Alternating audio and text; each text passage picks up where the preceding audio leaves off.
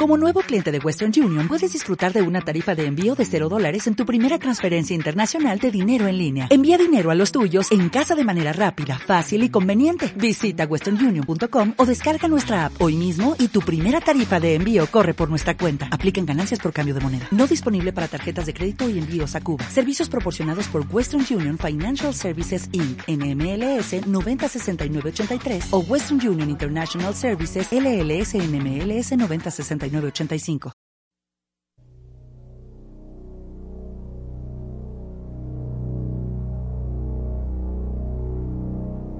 Aquí comienza Yacle en Franja Visual Radio, un programa dedicado a la actualidad en lentes de contacto. Bienvenidos.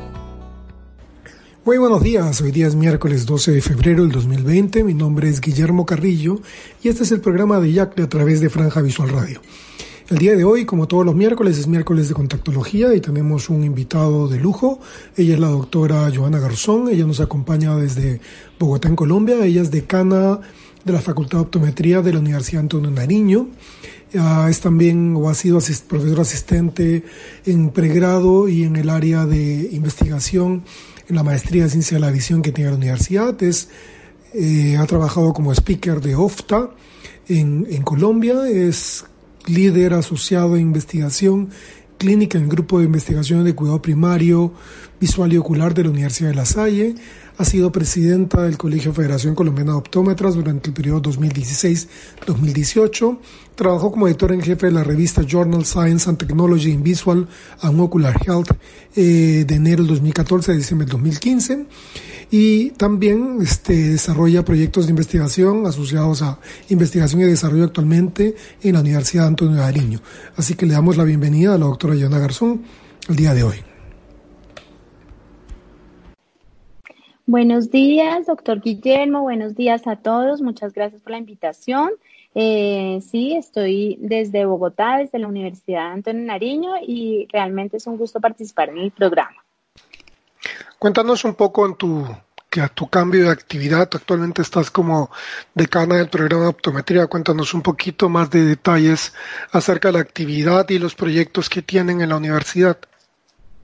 Sí, bueno, pues em, yo he tenido eh, gran experiencia como académica, tanto en investigación eh, como en cursos, tanto en pregrado como en posgrado, eh, pero también he tenido actividades de gestión y liderazgo.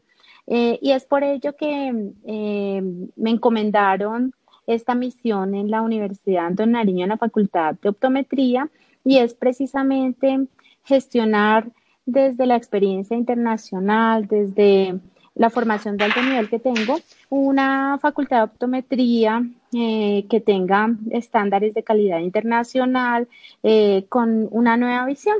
Entonces, dentro de los planes que, que se tienen para la facultad, pues principalmente es eh, empezar a construir un fortalecimiento en los programas postgraduales eh, que, que, si bien ya hemos hecho bastantes encuestas a nivel nacional, eh, se requiere una, se tiene una gran necesidad y se requiere una presencia nacional que es una fortaleza de, de esta universidad. Entonces, una, uno de los principales planes es precisamente esta gestión a nivel postgradual, la oferta postgradual tanto en maestría como en especialización. Es una de las metas importantes también algo pues interesante son las alianzas em, que ya se empezaron a establecer a nivel internacional em, con universidades con facultades de alto nivel, tanto de Europa como Estados Unidos y principalmente mexicanas.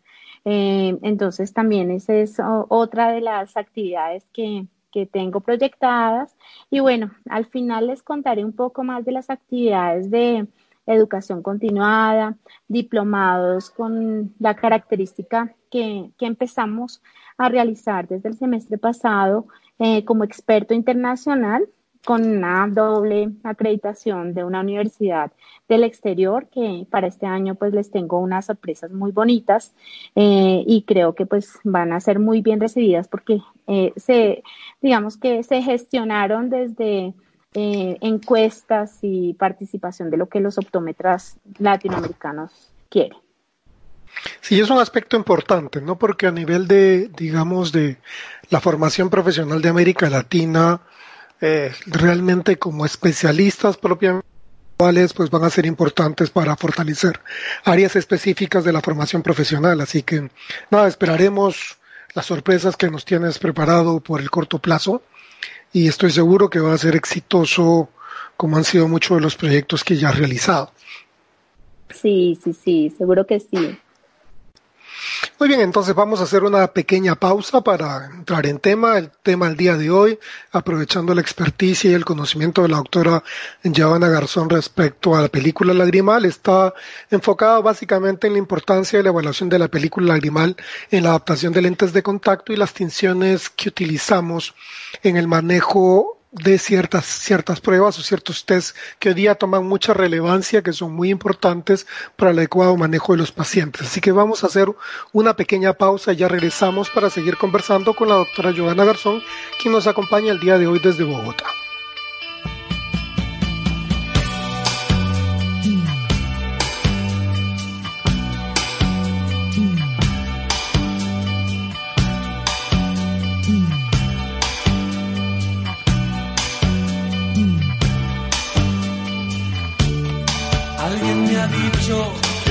Soledad.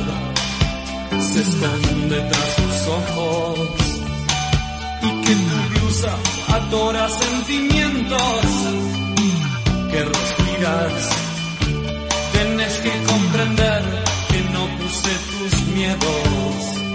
Donde están guardados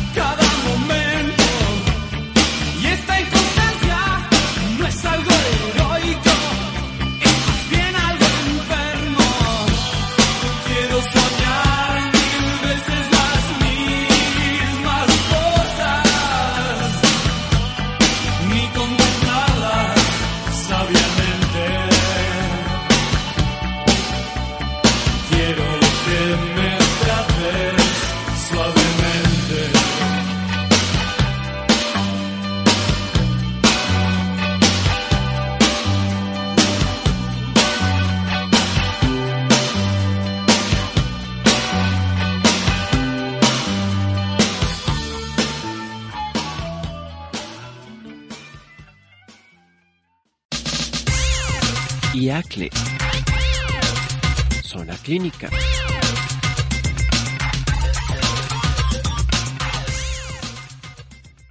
Muy bien, estamos de vuelta, miércoles 12 de febrero. El día de hoy estamos conversando con la doctora Joana Garzón. Ella nos acompaña desde Bogotá, en Colombia, y el tema en discusión el día de hoy es, acerca de la importancia de la evaluación de la película El animal en la adaptación de lentes de contacto y el uso de las tinciones.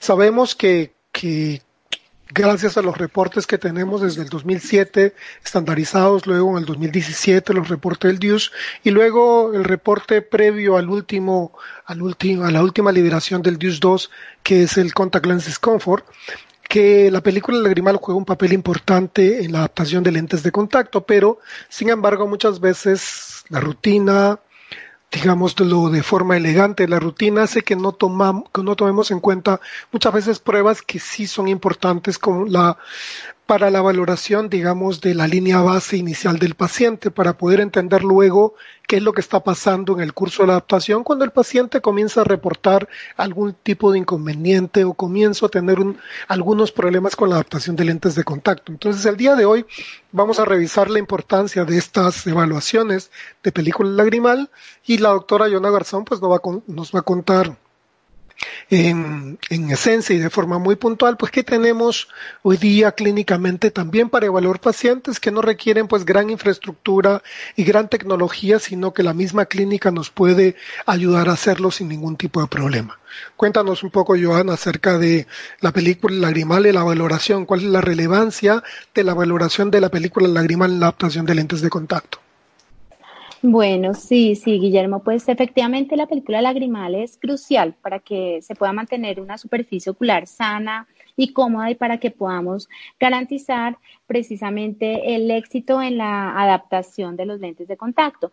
Es menudo, es, es muy frecuente, perdón, que a veces nuestros pacientes empiecen cuando se están adaptando inicialmente a los lentes de contacto a experimentar eh, ciertas molestias. Entonces eh, es, es muy frecuente que nos cuenten que experimentan un poquito de sequedad, sensación de cuerpo extraño. Sin embargo, eh, precisamente en el informe eh, del, contact, del contact lens discomfort nos dice que si estas molestias persisten por más de dos semanas, ya se trata de una verdadera complicación asociada al uso de los lentes de contacto. Y efectivamente es porque pues el lente de contacto, una vez que lo insertamos eh, pues en la superficie ocular, pues realmente lo que hace es que divide la película lagrimal en dos zonas, en una zona pre-lente y una zona post-lente. Entonces, por supuesto que las concentraciones de los componentes propios de la película lagrimal se van a ver afectados, se reducen y obviamente que vamos a tener un poco de evaporación mayor que la que tenemos en condiciones habituales.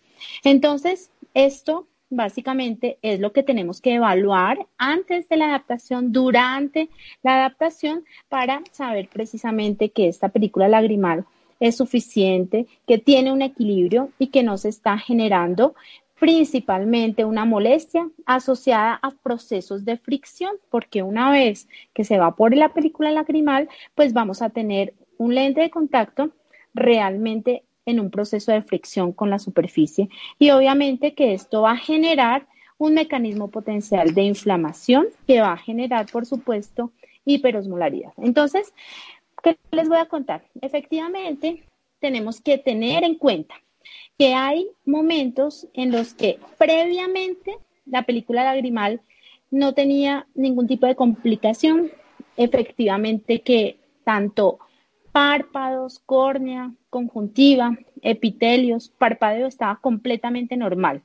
Y que debido al uso del lente de contacto sí se empezó a presentar un proceso de molestia. Entonces, por ello, siempre es fundamental evaluar esta superficie ocular antes de hacer la adaptación para que podamos discriminar perfectamente si esas posibles complicaciones o si esos síntomas están realmente asociados al uso del lente de contacto o si es una condición preexistente. ¿Vale? Porque es muy, muy, muy frecuente que esa condición preexistente, llamada ojo seco, esté con el paciente y nosotros no la hayamos, no la hayamos eh, valorado, no la hayamos diagnosticado con anterioridad y hagamos eh, y, hemos hecho una adaptación sin tener en cuenta estos parámetros. Entonces, por ello es fundamental que nosotros podamos implementar siempre una metodología diagnóstica antes de hacer la evaluación. Y recordemos que principalmente eh, estos signos y estos síntomas asociados al uso de los lentes de contacto propiamente dicho pueden ser, pues, uno, mayor tasa de evaporación de la película lagrimal, dos, molestia en los párpados y presencia de detritos a nivel de los párpados, tres, alteraciones principalmente a nivel del párpado. Entonces, cuando nosotros evaluamos, además de hacer toda la metodología diagnóstica para implementar eh, precisamente el diagnóstico de ojo seco, pues ya vamos a poder estar seguros si esto fue asociado o fue preexistente al uso de los lentes de contacto. Entonces, vamos a hablar un poquito sobre cómo debemos nosotros precisamente evaluar a este paciente antes de hacer la adaptación de los lentes de contacto. Entonces, recordemos principalmente que nuestros pacientes muy seguramente eh, empiezan a reportarnos precisamente eh, estos síntomas que son asociados a los lentes de contacto, pero entonces previamente nosotros tenemos que evaluar pues el volumen lagrimal, tenemos que evaluar también la cantidad de tiempo que tarda la película lagrimal lipídica en evaporarse y esto lo vamos a poder hacer de, a través del test de break-up time que según la recomendación actual es muy preferible que sea en forma no invasiva, es decir, que se haga o a través de un interferómetro o que se haga con las mirillas del autorrefractómetro y que veamos cuando se distorsionan en lugar de administrar, en este caso, fluoresceína, porque podemos tener también una alteración tanto del pH como de la misma estabilidad de la lágrima. Entonces, ese es uno de los primeros test que nosotros vamos a implementar. Uno, la cantidad de lágrima que vemos a nivel del menisco lagrimal, la altura del menisco lagrimal, que la vamos a hacer directamente eh, en la observación con la lámpara de hendidura, eh, sencillamente con 16 aumentos, con una iluminación difusa, con el uso del difusor, vamos a observar directamente el menisco lagrimal y precisamente se forma una pequeña sombra oscura y a través de la mira milimetrada que adaptamos en los oculares podemos identificar la altura del menisco lagrimal. Para ser más exactos y más precisos a, nivel de la medición, pues se puede eh, extraer las imágenes que a veces capturamos con la lámpara de hendidura que tienen los, los software de sistema de imagen digital y esta imagen sencillamente la exportamos a nuestro computador hay un programa gratuito que es el JP Image y a través de ese JP Image nosotros podemos hacer la escala, ya sea en milímetros o en nanómetros para que, o en micras, perdón, para poder identificar exactamente la altura. Pero en todo caso, lo podemos hacer también con ese retículo milimetrado que lo colocamos en el ocular a la lámpara. La altura normal es superior a 0,2 milímetros. Entonces, de esta manera nosotros ya podemos identificar que esta es la altura correcta. Por ejemplo, en alturas menores, a 200 micras, 150, 100, ya estamos pues bajo una pequeña eh, cantidad de lágrimas secretada por el sistema. Entonces, aquí ya el riesgo de hacer una adaptación del lente de contacto ya sabemos que nos va a producir propiamente eh, una sintomatología netamente pues preexistente porque ya el paciente tenía una alteración en cuanto a la secreción y lo que debemos hacer es tratar al paciente primero, ya sea con lubricantes que nos proporcionen mayor cantidad de lágrima o a través también de algunos medicamentos, porque si está asociado a una alteración sistémica, pues también nos puede estar generando precisamente esta alteración. Segundo, una vez que nosotros eh, hacemos esta evaluación, vamos a, identificar esa capa lipídica que es tan importante en la adaptación de los lentes de contacto porque es realmente la que tiene mayor alteración por el, el pequeño espesor que tiene. Entonces, para ello es muy importante que siempre verifiquemos ese espesor de la película lagrimal y, esto lo podemos hacer también en forma sencilla, lo podemos hacer a través de, una mirilla tipo disco plácido que generalmente los interferómetros de lágrimas lo tienen, eh, el tirscopio que está eh, adaptado al queratógrafo, al sistema analizador de superficie ocular eh, osa, puede también generarnos esta, este, este proceso o también lo podemos hacer principalmente a través de eh, unos dispositivos que se colocan a nivel de la lámpara de hendidura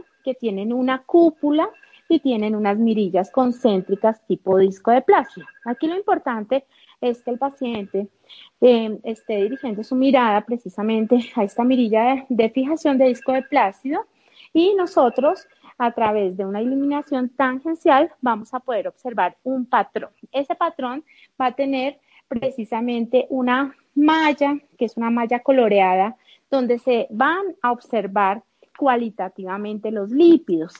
Eh, y efectivamente, eh, esta, esta observación, digamos que se empezó a estudiar desde 1980 y más o menos a nivel del año 2006 ya se empezaron eh, a dar cuenta pues de la importancia de esta capa lipídica a través de varios estudios. Entonces, se dieron cuenta que el cambio de índice de refracción de estos lípidos versus el medio ambiente, pues nos va a generar este fenómeno de dispersión cromática, ¿vale? Y por eso vamos a ver precisamente una dispersión cromática. Cuando vemos una, una dispersión cromática, esto nos está indicando que la capa lipídica tiene un espesor superior a 80 nanómetros. Pero cuando no se ve esta dispersión cromática, sino que se ve básicamente una mancha gris muy, muy pequeña, no dispersa por toda la córnea, sino muy pequeña, eso nos está indicando específicamente que el espesor es muy inferior a 40 nanómetros. Entonces, allí podemos inferir que esta película lagrimal lipídica está muy delgada y que muy seguramente la lágrima se va a evaporar supremamente rápido. Eso es el espesor de esa película lagrimal fundamental y acá no estamos utilizando ningún tipo de tinción. Con esa misma mirilla de plácido, le pedimos al paciente, después de evaluar precisamente este espesor, que parpadee tres veces. Una, dos, tres veces. Y en la última apertura, que mire fijamente sin parpadear y allí vamos a fijarnos precisamente en los discos de plácido exactamente cuando se distorsione el primer disco. Ese sería un tiempo para anotar que va a ser en segundos y ese corresponde al test en segundos de break up time no invasivo, lo que se denomina el NIBUT. ¿No te encantaría tener 100 dólares extra en tu bolsillo? Haz que un experto bilingüe de TurboTax declare tus impuestos para el 31 de marzo y obtén 100 dólares de vuelta al instante. Porque no importa cuáles hayan sido tus logros del año pasado, TurboTax hace que cuenten. Obtén 100 dólares de vuelta y tus impuestos con 100% de precisión. Solo con Intuit TurboTax. Debes declarar para el 31 de marzo. Crédito solo aplicable al costo de la presentación federal con TurboTax Full Service. Oferta sujeta a cambios o cancelación en cualquier momento.